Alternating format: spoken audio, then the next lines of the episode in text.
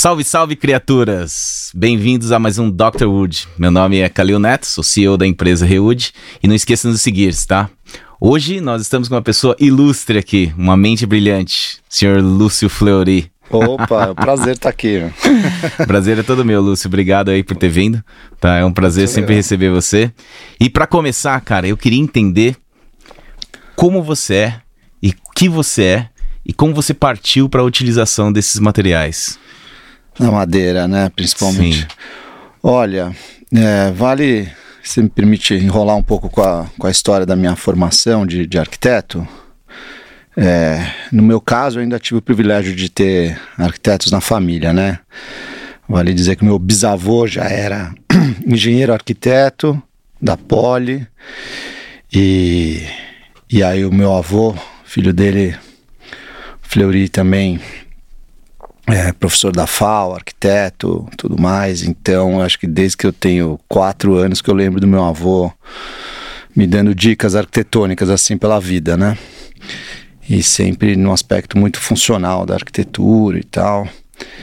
E então eu tive uma formação artística desde sempre, assim, já na escola, já atendia mais para as aulas de artes e tal. E o caminho natural foi foi seguir para arquitetura. E me encontrei lá, nunca tive a menor dúvida de que eu ia ser arquiteto desde que eu pisei pela primeira vez no curso de arquitetura lá da, da escola da cidade. Outra coisa curiosa é que eu sou da primeira turma da escola da cidade, Faculdade legal. de Arquitetura e Urbanismo. Prestígio. Que foi muito prestigiada, né? Tivemos aula, né? Algumas aulas com o Niemeyer, tivemos muitas aulas com Paulo Mendes da Rocha, com e um dos, talvez, os arquitetos que aí mais começaram a me influenciar e me direcionar para esse lado que me trouxe, formou meu trabalho hoje, que envolve arquitetura pré-fabricada. Né, foi o arquiteto João Figueiras Lima Lelé. Eu acho que ele tem uma grande influência na minha formação. Acho que desde que o primeiro ano na faculdade, o meu avô já falava, Lúcio, ele me deu um livro do Lelé e falou: fica de olho nesse cara aqui, que ele é, ele é bom. E aí o Lelé, ele sempre foi o que o top da arquitetura de ponta, assim mesmo, da, da arquitetura sustentável no Brasil, na América Latina, tudo. E era tudo uma arquitetura modular, pré-fabricada. Mas o, o Lelé, embora um dos primeiros trabalhos dele tenha sido em madeira, né, com arquitetura pré-fabricada, ele teve que. Ele foi para Brasília, o Niemeyer convidou ele lá na construção de Brasília. Ele foi lá e a primeira tarefa dele foi ter que fazer o projeto dos alojamentos lá de, de Brasília. E. Desculpa enrolar aqui, não sei se alguém já contou essa história, né? Não, Carochinha aqui, mas aí o Lelé. Ótimo. Ele tinha que resolver rápido o alojamento para aquele monte de candango e trabalhadores lá da, da cidade de Brasília e tal. E aí ele fez tudo em madeira. Foi a solução que ele achou para conseguir resolver aquilo de forma mais rápida e eficiente. Ainda que naquela época não se falava muito, não se falava e nem existia o termo ecologia, né? Assim, né? É, não me falha a memória, talvez nessa época o próprio termo ecologia não, não existia ainda, nos anos 60, mas o, o Lelé, sem, sem saber, né? Ele estava mais preocupado com a eficiência da, da construção, com a rapidez. E sem dúvida naquela época já era uma solução muito mais ecológica qualquer outra coisa, porque menor desperdício de material e tudo mais. Enfim, é, durante a minha formação eu tive essa, essa, coisa de estudar o Lelé, entender a, os caminhos que ele direcionava o projeto dele e ele, na verdade, a maioria dos projetos que ele executou de forma brilhante e tal foram com estrutura metálica mas eu tinha essa preocupação com a ecologia dentro de mim, essa missão, sabe, para desenvolver. Então, o meu primeiro trabalho na faculdade já foi em madeira. É, era fazer um estúdio de 30 metros quadrados lá. E aí eu peguei aquilo bem. mergulhei muito a fundo na, na investigação da construção em si, mais do que resolver uma planta que seria para apartamento, eu, eu desenhei uma espécie de um, de um bangalô, assim, que era uma arquitetura bem oriental, talvez da referência do meu imaginário. mas tinha muita influência já do trabalho do meu avô com madeira, porque nessa época eu morava numa casa que ele projetou na Granja Viana, que era estrutura de madeira a casa. Que legal, cara. Era um projeto de 57. ganhou prêmio no Salão Paulista de Artes da época e tal, e, e era uma casa que foi destaque, além das linhas modernas, talvez, embora tivesse telhado, tinha uma linha bem Frank Lloyd Wrightiana, assim, mas ela ganhou destaque pela, pela economia uhum. e pela solução de, de, de pré-fabricação com a estrutura de madeira, né? Então tinha um pavilhão da sala lá todo de madeira e vidro, era super bonito. E marcou, eu morava nessa casa, aquela coisa de madeira e vidro maravilhosa e tal. Eram madeiras de, claro, umas, era uma coisa que chamava atenção, a seção dos pilares de 12 por 12 centímetros, mas era tudo, acho que, se não me engano, era peroba, são as madeiras muito boas e tal, mas tinha uma modulação muito clara naquela casa lá, que era de 3 em 3 metros, mas era um tinha um vão central, era de seis. E, e, essa sala, esse salão, né? Eram acho que 12 metros por 6, né? E aí esse vão central que tinha uns 6 metros, tinha uns apoios com um encaixe tipo um encaixe Gerber, mas como se fosse com encaixe, no caso da madeira, com um rabo de andorinha, assim, para uhum. fazer o, o, balanço e tal, e conseguir vencer aquele vão. Então, só na sala onde eu morava, ela tinha uma puta aula de arquitetura, e eu, meu avô cansou, de, não cansava nunca de explicar como é que funcionava aquilo estruturalmente para mim. E aí lá pelas tantas, bom, tinha outro projeto do meu avô lá para São Sebastião, muito interessante também, que me inspirou para fazer esse trabalho na faculdade aí. Aí eu, desde então, é, eu comecei a me envolver já com essa história, né? Aí é, vale destacar que para esse projeto, para esse estúdio, que eu tava falando, ah, não me envolvi só na planta e tal, mas o a investigação da construção em si, eu lembro de sentar com um professor que era o Celso Pazanese, o Pola, que ele me abraçou ali na causa e falou, Lúcio, vamos, vou te explicar aqui que você... Eu não estava só desenhando uma planta, sabe, primeiro ano de faculdade, você está preocupado em saber como é que funciona o tamanho da porta, umas coisas que você nem sabe. Uhum.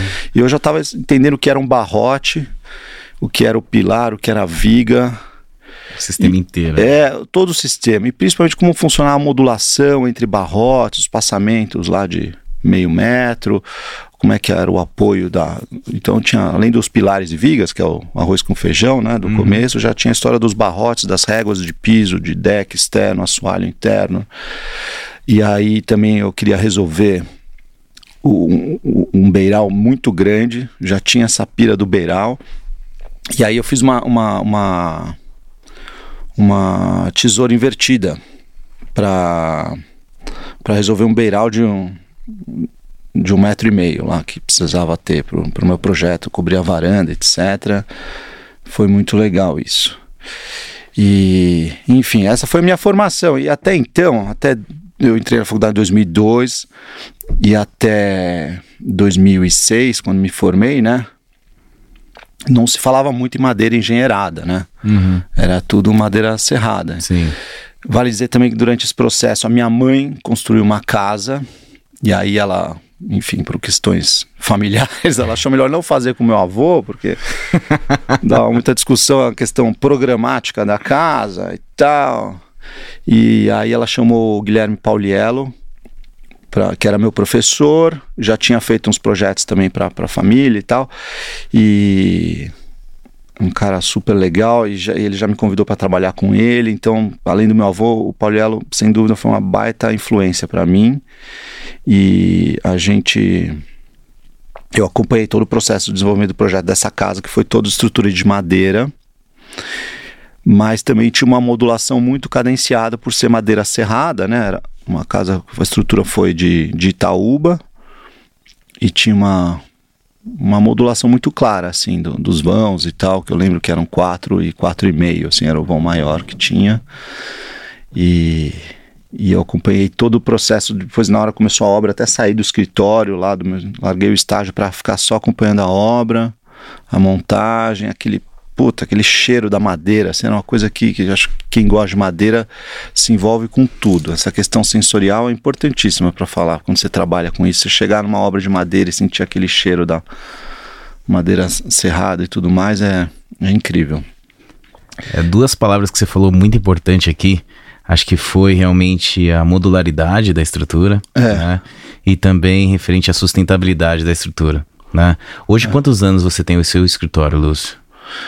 É, então, olha, eu comecei com o meu trabalho, com o meu escritório em 2010. Certo. Mas eu, eu tinha uma sócia nessa época, que era Mariana Barossi. Aí depois, em 2011, eu fiz um outro escritório com mais três amigos, três colegas da escola da cidade, que era a fábrica de projetos.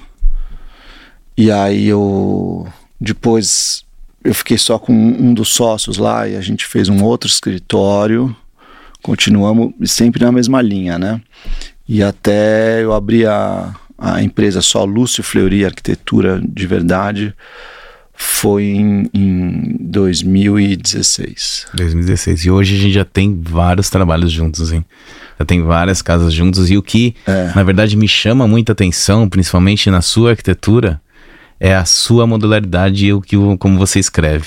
Né? Como você faz isso acontecer, sabe? Muitas vezes eu até recebo projetos seus que parece que já foi calculado, sabe? Uma coisa muito impressionante, na verdade. Acho que dentro das formas geométricas, a, a utilização da madeira para os seus projetos é muito coerente para o melhor uso Opa. e tudo mais, sabe? Isso é uma coisa que acho que é Ah, um grande diferencial seu mesmo. É. E, e eu, eu acho que eu sou obrigado a assumir que esse, essa modulação e essa, esse equilíbrio na modulação toda é, vem do um cacuetezinho de madeira de madeira serrada, sabe? Por mais que hoje a gente trabalhe com a madeira laminada, mas a gente busca a eficiência do, da, da, da estrutura o máximo possível e a sua economia, né?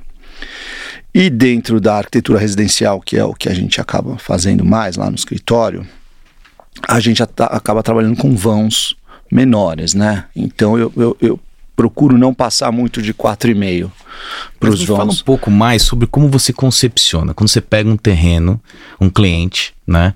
Como que você cria? Como que você começa a sua criação? Quais são os pontos que você leva em função não somente dos clientes e qual é o seu levantamento do que ele quer, mas como você faz a sua criação inicial? Como que você realmente desenha aquilo para o cliente? Olha, é engraçado, no, bem no começo do, do, do- do escritório, lá que eu comecei a trabalhar lá em 2011, eu chegava a projetar em papel milimetrado para seguir uma, uma, uma planta super cartesiana e modular zona assim, e ia resolvendo a planta ali. E, e acabou até combinando numa estética quase que oriental um pouco. Tem muita influência da arquitetura japonesa no trabalho, assim, porque os japas eles trabalhavam com a madeira como ninguém, né? Ah, né, até os encaixes e tudo mais. Mas o. Então eu, eu acabo fazendo um- até hoje um, um certo grid para resolver a planta, assim, dentro da, da modulação, porque a modulação ela meio que organiza o projeto, né? Ela te ajuda a visualizar o- o espaço já no seu potencial é, de, de estrutura desde o início, né? Enquanto se você tivesse lá na plasticidade do concreto, como Niemeyer, aquele traço solto no papel, você não está preso a nada que se vincule à estrutura. Então, a, ve- a verdade é que a gente acaba resolvendo a estrutura do projeto antes até de resolver a planta em si. É claro que você não fica preso a uma coisa ou outra, assim, mas na maioria dos casos a, a estrutura já está resolvida antes mesmo de você saber exatamente como que vai funcionar o programa da circulação e da distribuição do, dos ambientes, né? Então a gente acaba se se segurando desde o início já tem a coisa muito resolvida da estrutura, né? Por isso que eu acho que já chega bem mastigado quando chega para vocês lá na Rio Wood, chega a estrutura praticamente resolvida, porque, bom, a gente já conhece. Acho que talvez se a gente pegar o primeiro projeto que a gente fez, não estava tão tão bem dimensionada assim a estrutura do que depois que o trabalho de compatibilização da, da arquitetura com, com a engenharia é importantíssimo. Então a gente acaba assimilando umas medidas e tal, uma série de questões, não só da, da estrutura de madeira, como do encontro do embasamento que a gente acaba sempre fazendo um embasamento mineral para isolar a estrutura de madeira do, das, do terreno, né? Então, esse encontro da, da engenharia de concreto com a madeira também é outra coisa que a gente já está bem é, calibrado lá no escritório. É, inclusive, entre as diferentes empresas de madeira, cada um tem o seu detalhe de, de, de conexão, de conexão de detalhe, e tal, né? e a gente acabou assimilando isso bem na, nos projetos, assim. Quando a gente não impõe alguns desafios também para mas isso que é legal, né? Esse é o grande diferencial, né? É, total. o grande diferencial é, na verdade, a gente tem aquele da cadeia de detalhamento construtivo no nosso site. Né? É, ajudou isso ajudou bastante. bastante. É. Quando eu bati o olho naquilo, eu falei, não, é isso. É, acho que, é ajudou que bastante aquilo lá, né? E outra coisa também, Lúcio, que eu acho que é interessante a gente comentar, que, cara, a maioria dos seus projetos, se eu não posso falar 100%, é em madeira.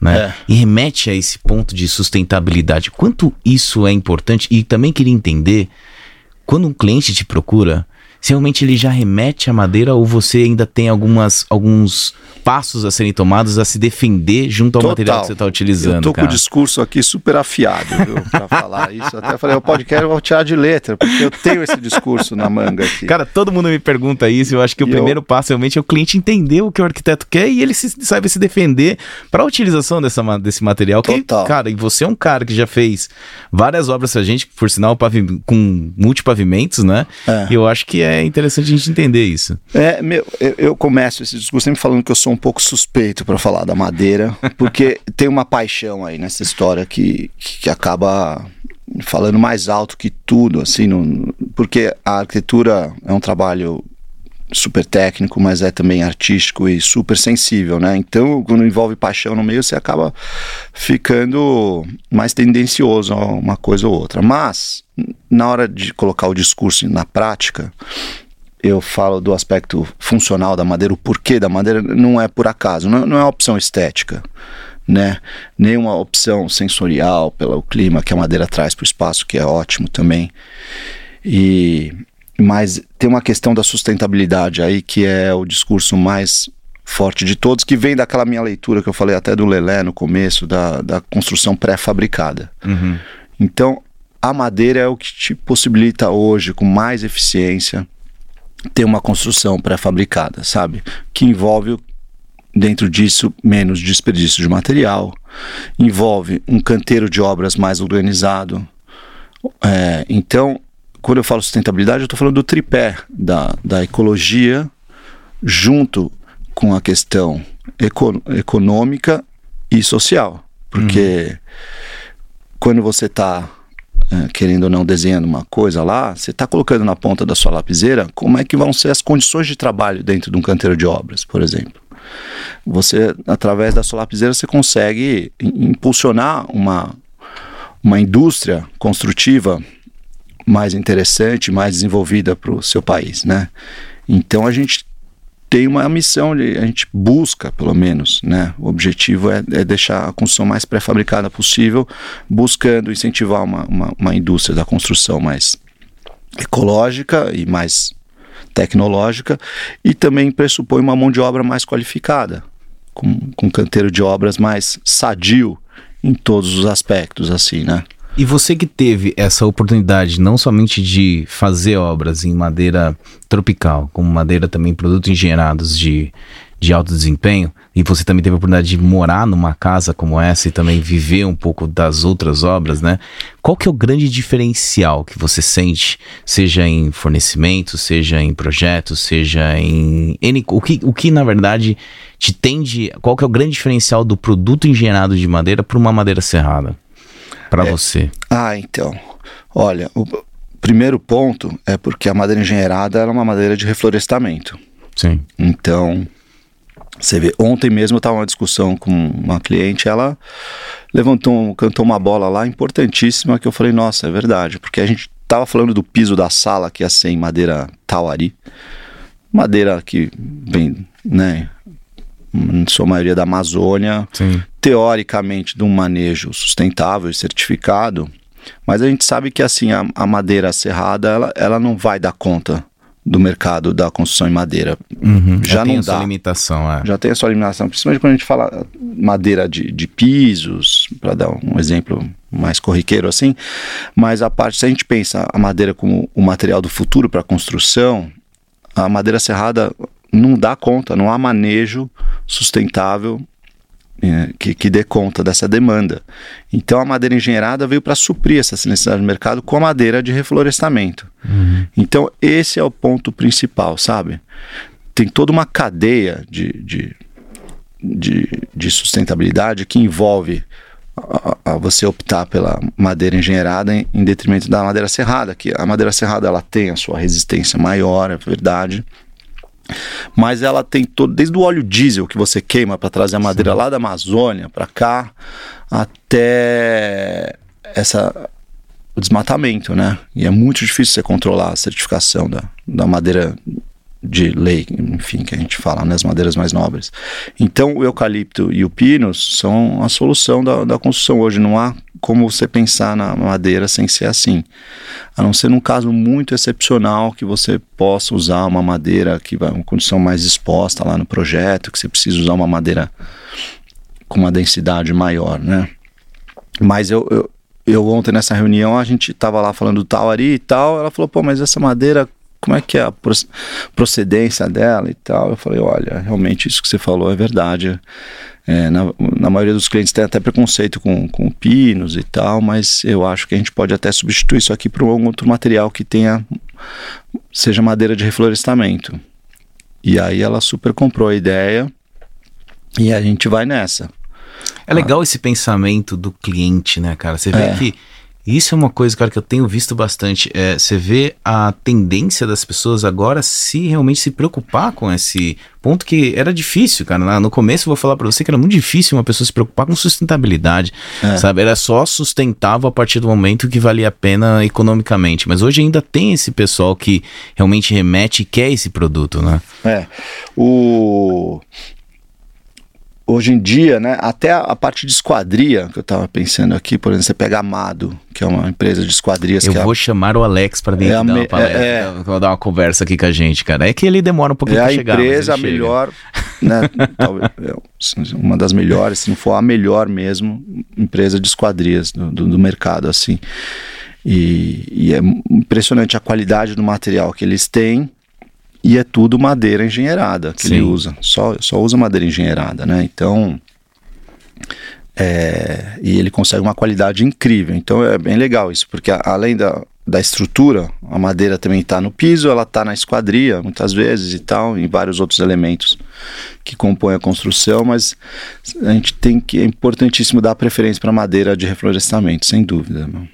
É, eu acho que a Amado é um grande diferencial aí no, é. no mercado, eles conseguem fazer grande desempenho e a gente tem que chamar ele para falar, para realmente para falar de compatibilidade, é. né, Lúcio? Total. Em termos de compatibilidade, quando você fala em compatibilidade, qual que é a compatibilidade mais difícil que você faz dentro de uma estrutura de madeira? Principalmente, cara, a gente já tem obras ali, a gente terminou ah, agora a obra então. em Juqueí, né? Tem dois andares. É. Que, que, que, na verdade, são qual que é o mais difícil? Porque são, eu, eu acredito. São três pavimentos aquela casa. Né? Três né? pavimentos. Tem uma laje técnica ah. lá que é um baita de uma cobertura cheia de equipamentos pesados, inclusive, né? Sim. Temos ali né, a cobertura que foi usada, aquela manta alvitre e tal, mas é um lugar que poderia, se você quisesse ocupar de diversas outras formas, também poderia, né? Sim. E vale dizer que ela passou por essa coisa terrível que aconteceu lá no litoral norte lá até agora e não teve uma goteira, nada. Assim, nada. A casa tá lá impecável, né? É, Ainda bem que a gente projeta grandes beirais lá que protegem, não só protege a madeira, protege a casa como um todo, né? É, e lembrando que o grande beiral, cara, ajuda muito na nossa proporção em termos de. As pessoas é. acham que não, que o, o, o, balanço não é bom, cara, para madeira, quando você faz o balanço, isso é, é muito importante. É, ajuda muito. Muito importante, na, cara. Total, faz parte da concepção estrutural. Lá é. no nosso caso, mesmo tem a parte que é com telha é, sanduíche lá, que no caso não é nem telha metálica, a gente usou telha de fibra de vidro lá Juquei, mas a parte da laje técnica também tem o beiral até para ajudar nessa parte do vão e tal, e a proteger também. mas o, a parte da compatibilização da, da, da, da, estrutura de madeira com todos os outros componentes da obra é muito interessante. Ontem, eu até estava falando sobre isso com uma construtora que queria começar a trabalhar com a gente, pediu para a gente fazer uma reunião.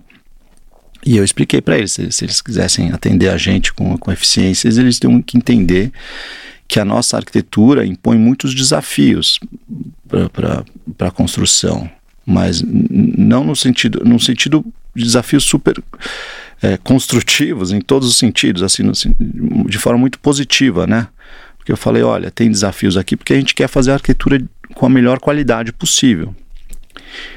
Então, é, muitas vezes a maioria das construtoras estão habituadas a fazer aquela construção é... Do porquinho. Total, do porquinho. exato. O, o, pilar de concreto, a laje, o tijolinho e, e vai embora no arroz com feijão da, da, nossa construção, que pressupõe aquela mão de obra que ganha pouco, que, que é aquele canteiro de obra super sujo, etc. e tal, e a gente quer fazer uma arquitetura de ponta, isso envolve o processo construtivo, né? É, eu falei, olha, a gente está sempre buscando um melhor desenvolvimento tecnológico para a nossa construção, né? É claro que muitas vezes o preço ainda não consegue bater, muitas vezes a gente não consegue fazer todas as vedações com wood frame da forma como a gente gostaria, acaba entrando um pouco de alvenaria também.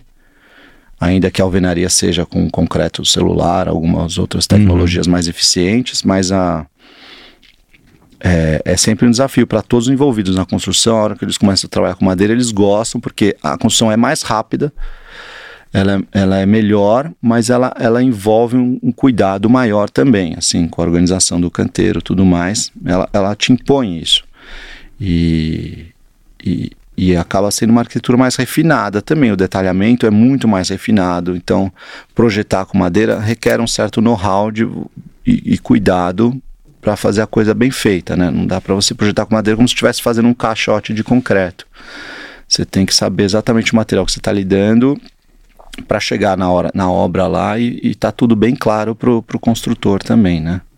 E esse know-how, Lúcio, que você fala, que você adquiriu, você acredita que você adquiriu através de do que? Você acha que você adquiriu através realmente das experiências que você Experiência. tem? Não, total. Foi, a gente é. Continuamos ap aprendendo assim constantemente sobre todas as soluções, né? É, tem, na construção em madeira tem outro desafio que é em relação às instalações, como é que você vai lidar com isso? Então, é, a estrutura de madeira, você faz ela para porque você quer deixar essa estrutura aparente. Quando você deixa a estrutura uhum. aparente, você tem que ter um cuidado maior pelo, com o caminho das instalações e tudo mais. Então você acaba fazendo shafts para Pra, e, e você acaba organizando a obra cada vez mais. É uma obra cada vez mais organizada no sentido de, de, de expor aquela tecnologia e ela fazer parte da, da, da, construção como um todo.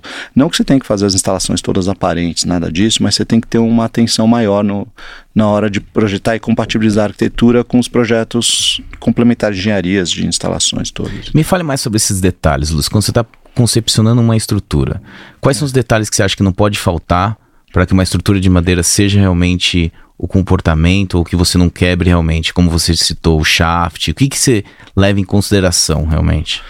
Olha, bom, começando de, de baixo, assim, da, da base de tudo, é, lá no escritório tem a, a frase que a gente fala que a arquitetura brasileira não só em madeira, mas ela requer um bom par de botas e um chapéu de abas largas. e essa eu vou anotar. Essa aí é o Mário Duval que trabalhava comigo, ele trouxe essa frase aí que se não me engano veio do Guilherme Mota, que é um professor que a gente teve na faculdade, enfim.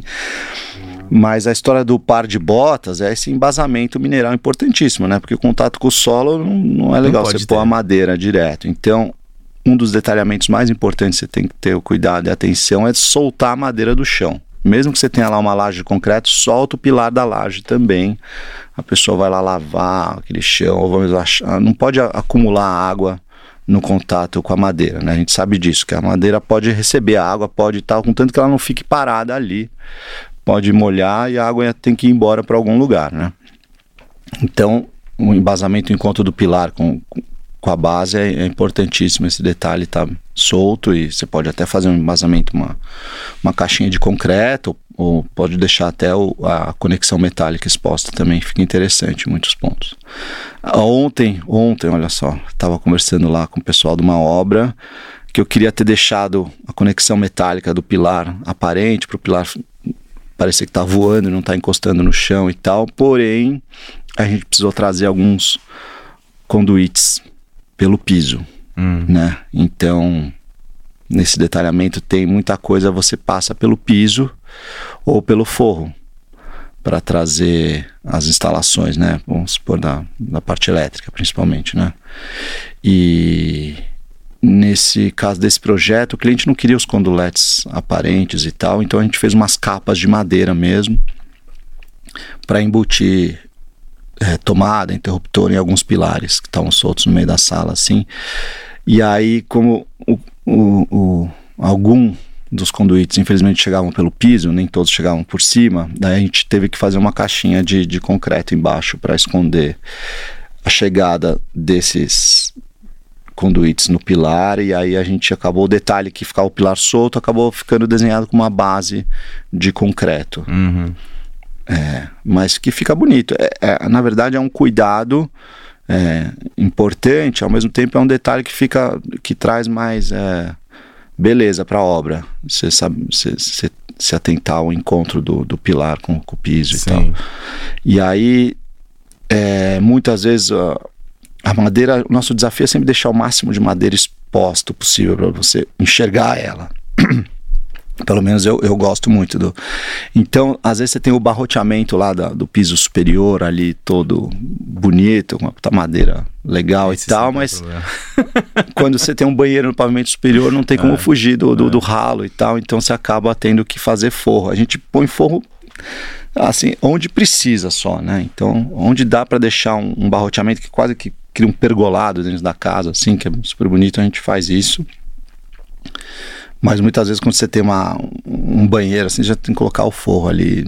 E, e, é, ao mesmo tempo é muito importante se organizar a sua, os seus pontos de hidráulica e o espaçamento dos barrotes, de forma a você poder fazer esse fluxo da, do caimento, do, do, da hidráulica e tal, para onde você precisar, com o máximo de eficiência possível, para você não ter que rebaixar tanto o seu forro, né? Então tenham alguns cuidados, assim. Muitas vezes você tem a opção de colocar o, o, o barrote, o topo do barrote alinhado com o topo da viga, para você ter um, um piso a piso menor e tal, mas aí você provavelmente vai ter que fazer o forro mais baixo. Ou você pode apoiar também o barrote em cima da viga, que é uma outra solução interessante. Muitas vezes pode até te dar mais eficiência no vão que você vai vencer, porque daí o barrote pode ser contínuo por mais Cara, de um módulo. você, poucas pessoas sabem disso, mas o sistema de barroteamento que se você faz em cima da viga, é. você tem um melhor custo-benefício do produto. Exatamente. Menos então, metro cúbico por metro quadrado. E é uma coisa que a gente aprendeu que dá, vai te ajudar também na hora de passar hidráulica, porque você tem as vigas principais que suportam os barrotes, né? E você tem que passar a hidráulica de um módulo para o outro, tem que passar por aquela viga, é melhor que passe por cima mesmo. Sim. Então você depois na fachada você vai ter um certo conflito porque você vai enxergar a viga e o barrote em cima e tal. Tem alguns detalhamentos que você acaba tendo que assimilar na, na arquitetura, mas que no final das contas, além da questão funcional ser ótima, vai sempre trazer algo a mais para o detalhamento que também vai deixar a coisa mais interessante e bonita também.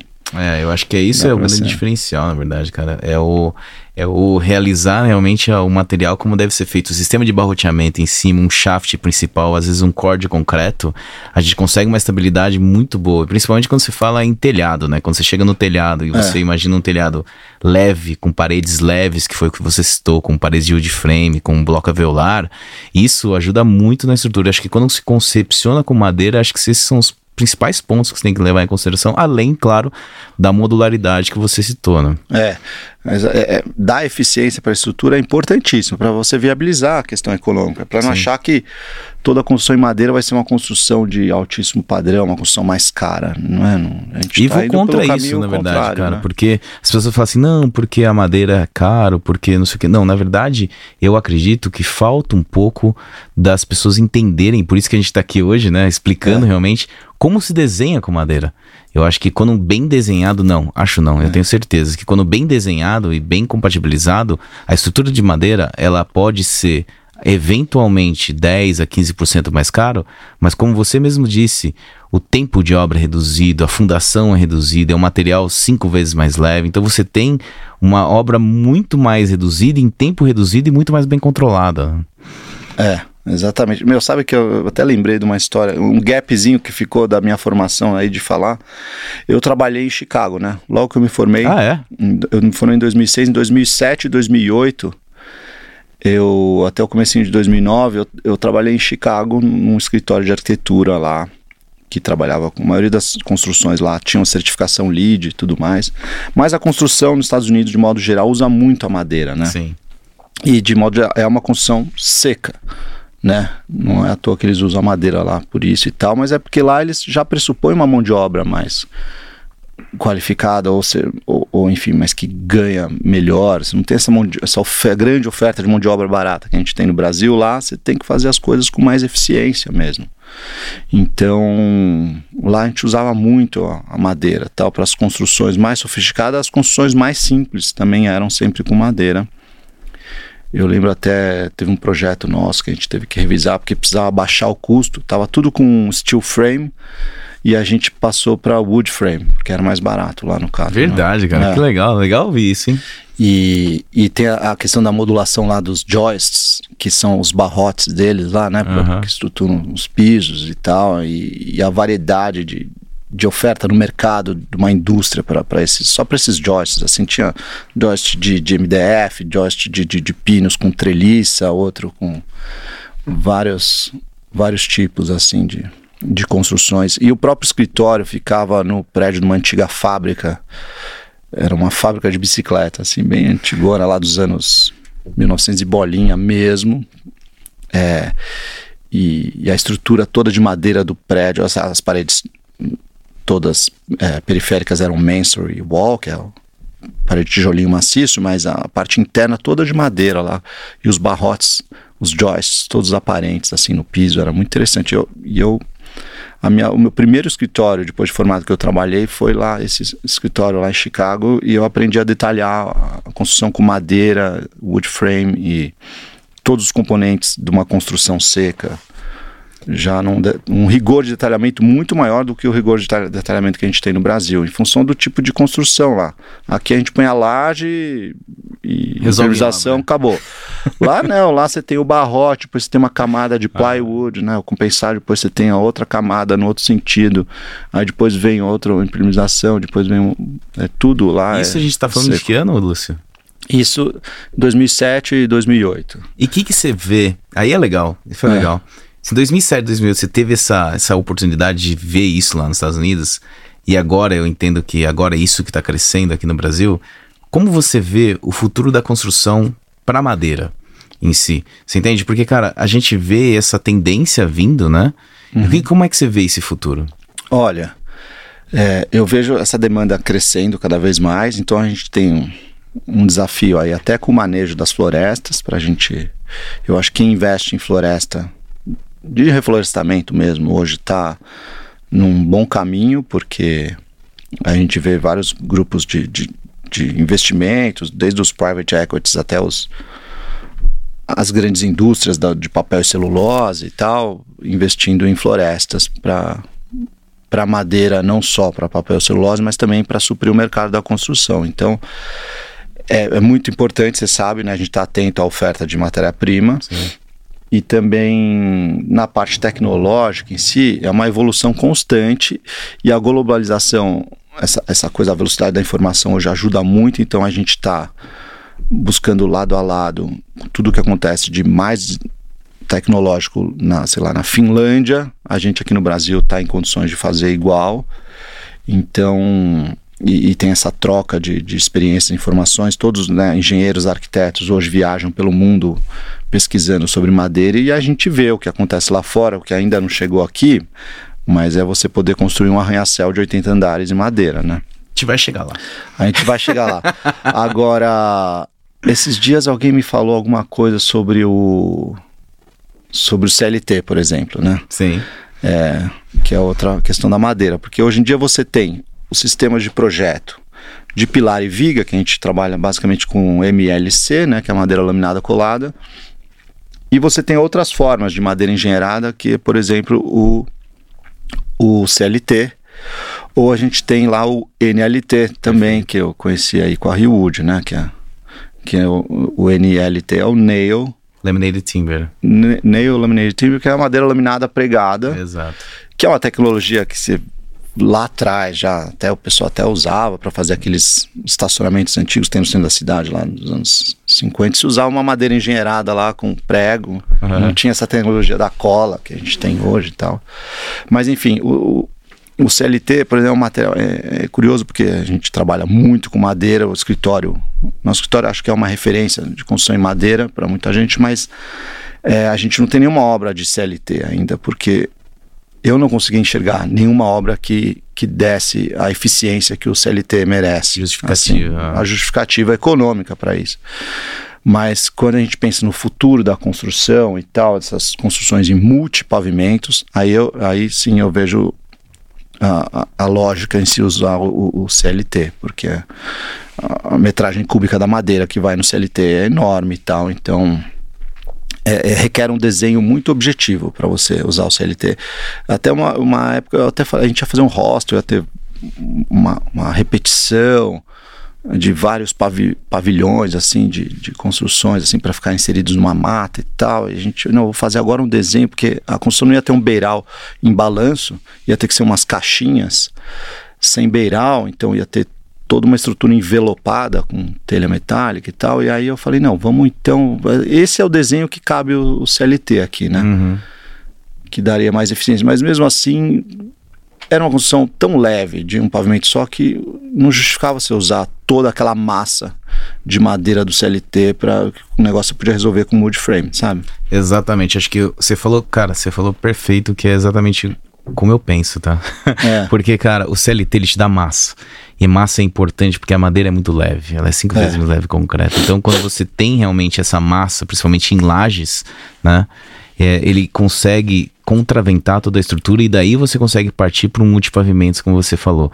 O CLT ainda as pessoas estão pensando muito como CLT, como tiny houses. Não, porque é muito mais fácil, um sistema placa, parede, parede, parede, você faz uma, é. faz uma casinha. Mas ainda por ser um processo, vou dizer assim, é um produto ainda muito inovador, né? um processo que é industrializado, que precisa ter uma demanda muito grande para você ter um custo-benefício muito melhor por metro quadrado, e a é. gente ainda não atingiu lá. Acredito que no futuro a gente vai ter, mas Sim. hoje, por exemplo, o wood frame, que a Reud também faz, e o NLT, são realmente as possibilidades que a gente abre para que a gente possa realmente viabilizar esse produto, o que tem no mercado hoje. Exatamente. Porque assim, é é, eu ia falar, né? Os sistemas construtivos hoje com madeira de reflorestamento, você tem o nosso arroz feijão lá de pilar e vigas, de MLC e tal, mas você também tem o wood frame, que eu acho que traz muita eficiência econômica até, Sim. eu acho. E leveza, né? E, pela leveza e tudo mais, e, e, e, economia de material mesmo, né? Que você consegue fazer com, com wood frame, enquanto é, componente estrutural da construção é possível pensar, né? Toda uma, uma residência, por exemplo, só com wood frame. É, muitas vezes tem às vezes a sua linguagem de arquitetura como a nossa tem grandes vãos grandes aberturas aquela construção bem transparente e tal talvez faça mais sentido usar pilar e viga por isso que a gente acaba né a arquitetura mais integrada possível com a natureza e tal então a gente acaba tendo muito mais construção em MLC do que no wood frame. O wood frame acaba entrando mais para vedação em si do que ah. outra coisa. É. E também contraventamento, né, Lúcio? A gente utiliza as paredes também para contraventamento da estrutura em um esqueleto. Pela Nossa, isso é, é importantíssimo é, falar. É super importante, cara. Na arquitetura, a gente tem que estar tá, já é importante resolver o contraventamento na arquitetura. Não dá para deixar só a cargo da engenharia isso, porque isso depois pode trazer uma interferência que não é legal, né? Então é importante a gente já pensar onde vão ter as, os panos de, de, de alvenaria ou de parede de, de wood frame, onde, o que for, para ajudar no contraventamento da estrutura. Porque projetar em madeira requer muita atenção contraventamento, né? Você sabe disso, a gente tem que estar. Tá, já tentar assimilar isso no próprio desenho da. Do, no próprio projeto de arquitetura mesmo. E dentro dos projetos que você já fez, Lúcio, com madeira, qual foi o que mais te deu experiência, vou dizer assim? um que você fala assim, cara, esse projeto é um projeto que eu aprendi bastante, que me deu aí uh, uma abertura e abriu realmente os olhos para ter em termos de compatibilidade, em termos de conhecimento mesmo. Olha, é, to, todo projeto a gente está aprendendo alguma coisa nova. Incrível que pareça. que bom, né? É... Tomara que seja Carreúde, né? Total. E a gente Olha, ao longo do tempo a gente foi evoluindo o projeto, né? Assimilando algumas coisas e tal. E eu não sei, eu, eu, eu, eu bem envolvido com essa obra que a gente está entregando agora, lá em Juqueí, terminando um trabalho que foi a Riwood que montou, a VPR, construtora que fez lá de forma muito eficiente também a gestão da obra como um todo. E nós da arquitetura a gente acompanhou, indo lá uma vez cada 15 dias, assim. E essa obra é legal porque ela é multipavimento, são três pavimentos, né? E contando a cobertura, né? Que é aquele pavimento Sim. com aquela laje técnica e tudo mais. E teve muito aprendizado no questão do detalhamento de, de projeto lá para as instalações e tal, desde, sei lá, do dreno do ar-condicionado até. Ah, tem placa fotovoltaica, tem. Ela é completinha. Tem aquecimento obra, né? solar sem ser, além das placas fotovoltaicas, também tem é, um sistema de aquecimento solar para a piscina, tem, tem todos os, os reservatórios de água, cisterna, água de reuso e tal. Então, bom, mas aí eu estou falando da, da construção como um todo, né? Mas a parte de madeira lá. É, teve alguns desafios interessantes. Teve aquela história, a gente fez aquele pilar, por mais que ele fosse de madeira laminada, a gente fez ele redondo, isso torneado. exigiu torneado, um, um, efeito, um, trabalho maior. As conexões dessa casa foram as chapas todas de aço inox, eu acho que deu uma incrementada também na, na parte lá da, da construção e os parafusos todos Rotoblast, como todas as obras que a gente faz, né, independente de quem for executar, a gente acaba usando os parafusos da Rotoblast, que eu acho que é até um capítulo à parte. Vale dizer que eu estava esses dias explicando para um cliente sobre a história desse parafuso. Eu vou ele, cobrar royalty deles, cara. Ele, ele revolu eles revolucionaram um pouco a forma de projetar em madeira, né? Porque o parafuso não é só um elemento ali de conexão, ele é um elemento estrutural mesmo. Ele, ele compõe a estrutura e dá eficiência para ela. E hoje a forma de projetar uma estrutura com um parafuso é, estrutural desses versus o um parafuso comum é muito diferente, né? Então é, é interessante ver essa evolução, né? É, a Rotoblas, na verdade, cara, ela surgiu através da necessidade de construção em madeira de grande porte, né? Ela é, é. desenhada, é um parafuso desenhado para madeira. Meu doutorado foi nisso. Ah, então, olha lá. eu consigo aqui ficar falando uma hora só de sobre parafuso. Lembro, eu lembro que eu fui visitar a obra que vocês montaram lá para para a fabriqueta lá da Dengo.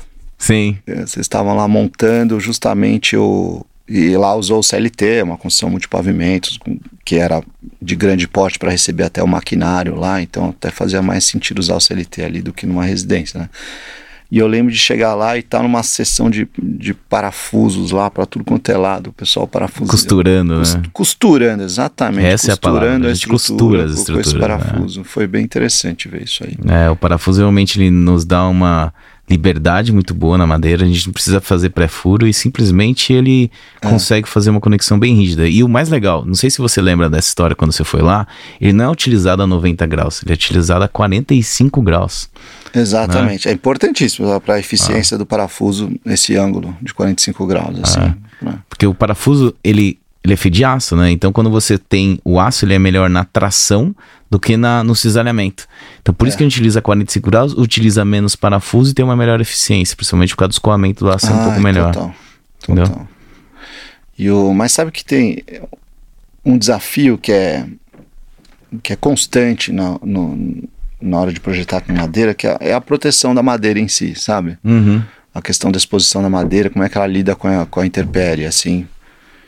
E com a questão do nosso clima tropical aqui. Então, a, a tropicalização da madeira é um tema recorrente, assim, para todo mundo que trabalha com isso, porque aqui no Brasil, enfim, principalmente na região aqui, da, tanto da Mata Atlântica como da Serra da Mantiqueira, que é onde, sei lá, a gente atua mais aqui, é, é chuva pra caramba, né? Chuva e sol o tempo inteiro, então é, a gente está sempre buscando uma forma de, de proteger melhor a madeira e tal. Então, por mais que a gente projete grandes beirais, tem uma hora que tem uma altura que o beiral não vai ser tão eficiente para proteger. Então você tem que resguardar essa estrutura de alguma outra forma e tal. E, e isso tem a ver com o seu desenho, né? com, com o projeto. Do, e, e, como você assimila isso na arquitetura e tudo mais. Então, esse é, esse é um desafio constante que a gente tem lá para fazer. A gente teve algumas experiências até nessa obra de Juquei, que é pé na areia, de frente lá para Maresia e tudo, a, o caixilho está à frente da, da estrutura, no térreo, na parte superior, que tem uma varanda. Então, a, o, os componentes do caixilho também estão protegendo toda a face frontal da, da, da, estrutura e tal, fazendo quase que uma tábua de sacrifício ali. Que umas capas também ajudam a resolver uma questão de, de de fluxo de, de, de, infraestrutura de elétrica e tal. Então, sempre que você conseguir assimilar no seu desenho alguns elementos de proteção da estrutura, eu acho que são bem-vindos, sabe? Coisa que eu falo na obra, lá não podemos economizar, economizar em rufo. Eu acho que, ah. meu, manda ver, qualquer. Não quero ter problema nenhum, porque o pessoal, ah, manutenção da madeira, isso é relativo. Você pode ter uma casa em concreto vai, mal projetada que vai ter mais manutenção do que a de madeira. Sabe? Exatamente, cara, exatamente. Porque a partir do momento que você está protegendo a madeira, você está protegendo, protegendo também a, a, toda. Sim. É. Muitas pessoas falam assim: ah, mas eu quero usar a madeira como o visual, eu quero que isso é o que mais apareça na casa. Eu entendo isso, é. mas existem vários detalhes, como você falou, que realmente pra, tenha que ser essa proteção. Entende? Muitas pessoas falam assim: ah, não vou usar madeira por causa da manutenção. Seus clientes não perguntam isso para você? O tempo inteiro. Né? não, mas eu falo: olha, o, o, cuidado que você tem que ter no projeto para proteger a madeira, na verdade, você protege a sua casa como um todo, sabe? Se Sim. você faz aquele caixote totalmente exposto, você vai ter que repintar a sua casa muito mais vezes. O cara está preocupado com a mão de verniz que ele vai ter que dar a cada três anos no, é, exatamente, exatamente. Na estrutura, na, na verdade, a, a parede de alvenaria que está lá, branquinha ou qualquer cor que seja, ela vai estar tá muito mais resguardada com um projeto bem feito para estrutura de madeira do que uma casa convencional. Cara, acho. você falou a chave de ouro. É o Não. Né? desenho que protege a estrutura e não os elementos a qual você deve. Você, claro que eventualmente você precisa pôr elementos como rufo metálico é. para proteger a estrutura, mas o desenho e sua concepção é Total, o principal para a utilização da madeira. Acho que esse que é, é. o ponto aqui. É, o, o, desenho e a concepção é concepcionar e desenhar com o elemento ao qual você quer utilizar do seu melhor potencial, seja ele em balanço ou não, é. e seja ele como ele, ele funciona, como ele trabalha. Sabe? Acho que esse é o principal ponto, não é isso? Exatamente. Cara, eu sempre falo que a sustentabilidade ela tá no desenho. Não adianta. Por isso que eu nunca fui muito entusiasta da, das certificações, né, sem criticar, eu acho que é uma coisa super importante, mas eu não me atento muito aos selos LEED, por exemplo, de certificação, porque eu acho que o mais importante da sustentabilidade é o desenho em si do que os componentes construtivos. Então você pegar escolher um, um piso em detrimento de outro em função da pontuação que ele te dá para a certificação de sustentabilidade. Por mais que isso seja válido, interessante, mas nada é mais importante do que um desenho já predisposto a uma condição de, de, de envolvimento com sustentabilidade, com, com tudo que envolve principalmente a, a, conservação da, da construção em si, né? Quanto menos manutenção, quer dizer que é mais sustentável Sim. aquilo também, né? Sim. E falando de fornecedor, Lúcio, é, quando você fala assim, o que você espera, seja não somente da Reude, mas de outros fornecedores a qual você utiliza nas suas obras, o que você espera que eles te orientem, sabe? O que, que você acha que é um bom fornecedor? Não só aquele que realmente te atenda, mas aquele cara que, que te explique como o comportamento. Como que, que você espera de um fornecedor? Olha, é a gente, bom, o que a gente espera lá no escritório, principalmente, às vezes que o fornecedor se envolva com o projeto, que ele esteja apto a, a ler o projeto e, e, e, e te ajudar ali a, a, melhorar aquele projeto, mais do que impor uma, uma condição lá meramente de engenharia, mas também que, que, que seja algo construtivo, assim, vamos melhorar esse projeto, sabe? É, isso eu acho bem interessante, quando ele, ele traz uma, uma questão de engenharia interessante, que está ali simplesmente para melhorar o seu projeto, do que para impor alguma questão que vai te trazer um problema, sabe? Então, eu acho que quando a gente manda um projeto para alguma empresa de engenharia de madeira fazer lá os cálculos e tal, e a gente sempre espera que aquele projeto volte melhor do que ele foi, sabe? Isso que eu, eu sempre espero, assim. E, e, eu acho que isso é a busca de vocês também, né? A gente Sim, esse é um problema. Trazer o, o, mais eficiência possível, né? Então, ah. é, eu lembro uma vez que a gente fez um projeto lá, o cliente tinha um certo. Muitos clientes ainda têm um pouco de preconceito com a vedação em wood frame, por exemplo. Sim. Mas eu lembro que você fala, Lúcio, mas aqui, se for alvenaria, que nem o seu projeto está pressupondo aqui, a estrutura vai ficar muito mais pesada e tal, não sei o que. Daí a gente chegou no meio termo lá do concreto alveolar lá Sim. e tal, mas que não é o ideal. Para mim, o ideal seria o mais pré-fabricado possível, que, que é muito mais para o wood frame ou steel frame do que para qualquer tipo de alvenaria com cimento e reboco, né? Mas é aconteceu isso lá daí, essa, essa leitura de, de ver o, como que a engenharia vai é, melhorar o seu projeto, sabe? A gente está aberto a isso e a engenharia também está tá predisposta a isso, a não só resolver uma, uma equação matemática, mas como também contribuir para a qualidade do, do espaço e tudo mais, né? Isso que a gente espera, esse envolvimento, assim, com a qualidade do espaço, com, com a beleza e com junto com o estudo a eficiência, né? Então... Sabe que são poucos escritórios que realmente deixam a gente modificar ao ponto de eventualmente modificar um pouco da arquitetura para realmente ter o melhor vou falar custo-benefício. Quando eu falo em custo-benefício, as pessoas pensam muito em financeiro, sabe? É. Mas na verdade um comportamento global para ter um melhor entendimento entre os elementos estruturais para que isso realmente seja o melhor é. ponto a ser levado. Porque eu entendo que o ideal, na verdade, é o equilíbrio dos materiais. Eu não acho que tudo tem que ser feito com madeira, sabe? Eu acho que a gente poderia, claro que como você disse, os elementos de base tem que ser em concreto, a madeira ela é mais leve, você coloca ela em cima e todos os elementos que tem que compatibilizar com ela tem que ser leves para que aquilo tenha realmente o seu melhor entendimento, né? Então assim, esse esse esse esse poder de entender os materiais é muito importante para arquitetura, cara. É, é verdade. E eu acho que é isso que a gente espera, de modo geral, assim, do, dos fornecedores, sabe?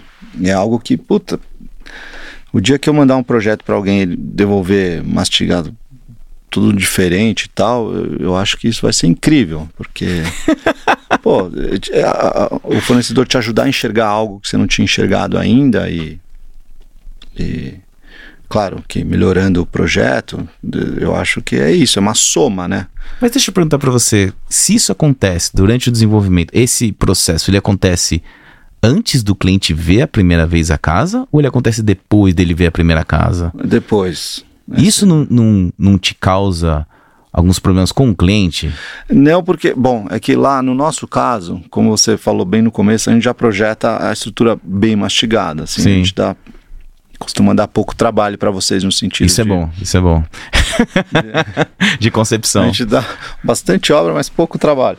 Mas o é isso, a nossa concepção, como eu falei, às vezes é, os nossos projetos eles saem já da concepção estrutural antes da resolução do, do, do, do programa, sabe? Então a gente é lógico que a gente pensa no programa para chegar na, na, resolução estrutural, mas a própria forma como a gente projeta no escritório, a gente projeta tudo em 3D. Uhum. A gente usa o SketchUp Pro porque a gente acha que não precisa ter toda aquela burocracia que os softwares como o ArchiCAD e o Revit têm. Uhum. A gente não usa a, as planilhas quantitativas que podem ser geradas por esses projetos, porque a gente é muito envolvido lá com uma liberdade de criação. Mas a nossa liberdade de criação ela está toda envolvida com a forma de projetar que, que o software traz para a gente, quando a gente projeta com componentes construtivos.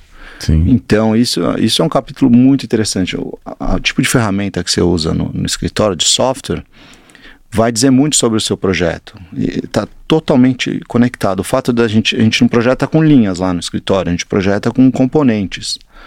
Então a gente tem a nossa biblioteca lá de componentes de, de, de Que foi criado do por pilar vocês. e viga, são componentes dinâmicos e tudo mais. E isso acelera muito o processo de, de entendimento da estrutura, sabe? Então a gente, na hora que está projetando, a gente não está. Lógico que tudo começa num croquis no papel, mas do croquis já vai direto pro, pro componente estrutural. É a primeira coisa. Todo modelo que a gente começa lá, no escritório, antes mesmo até do terreno, é, a gente começa com um bloquinho de um pilar ali e de uma viga de madeira, geralmente.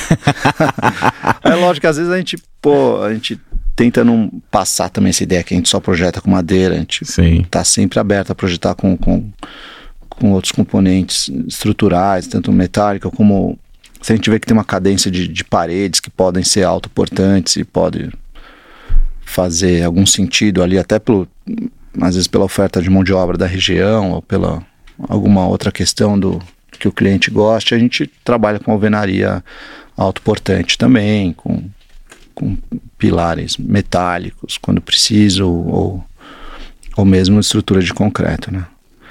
E, e essa coisa do software induz muito a gente a pensar, como a gente trabalha, projeta através de componentes, isso, isso tudo conversa muito com a nossa ideia de construção pré-fabricada, sabe? Uhum. A gente, quando a gente está projetando, a gente, no nosso estudo preliminar, você já tem a definição da estrutura. Na, na entrega prévia do estudo preliminar, já tem uma concepção estrutural muito definida ali, sabe? E, e- e- e tudo muito aparente e claro ali, só não tem o, o, o- o parafuso, mas você, enxerga já o encaixe, o Sim. vão, tudo, o encontro de todos os componentes estruturais estão todos resolvidos já a partir do- da entrega prévia do estudo preliminar, sabe? É isso. Sensacional, Lúcio. Eu tenho mais uma pergunta pra você, cara. Que pra você, Lúcio, o que é arquitetura, cara? Eita, essa, essa pergunta Ah, essa é, é, a, boa, né? É a melhor de todas. Mas assim, a arquitetura é o espaço construído, né? Agora, é, dentro disso, a arquitetura, sei lá, é o espaço construído para suprir a interação do homem com o meio ambiente, certo? Do ser Uhum. humano com, com o meio ambiente. Então, é, isso é a arquitetura. E por ela ser, enquanto definição, essa interação do homem com o meio e tal, é, o, a arquitetura, a boa arquitetura, é a arquitetura que melhor equilibra a relação do homem com o meio ambiente, sabe? Acho que é isso. Sensacional, cara. Queria mais uma vez agradecer você por ter vindo, seu tempo. E espero que vocês tenham gostado, viu? Oh, foi um prazer, eu adorei. Só que esse papo aqui, pô, mas vamos fazer mais vezes, porque a gente vai evoluindo. Eu tô aqui falando e eu vou refletindo várias coisas, depois com certeza vão refletir na, na, na prancheta também. Perfeito. Obrigado, Lúcio. Legal, valeu. Valeu, gente.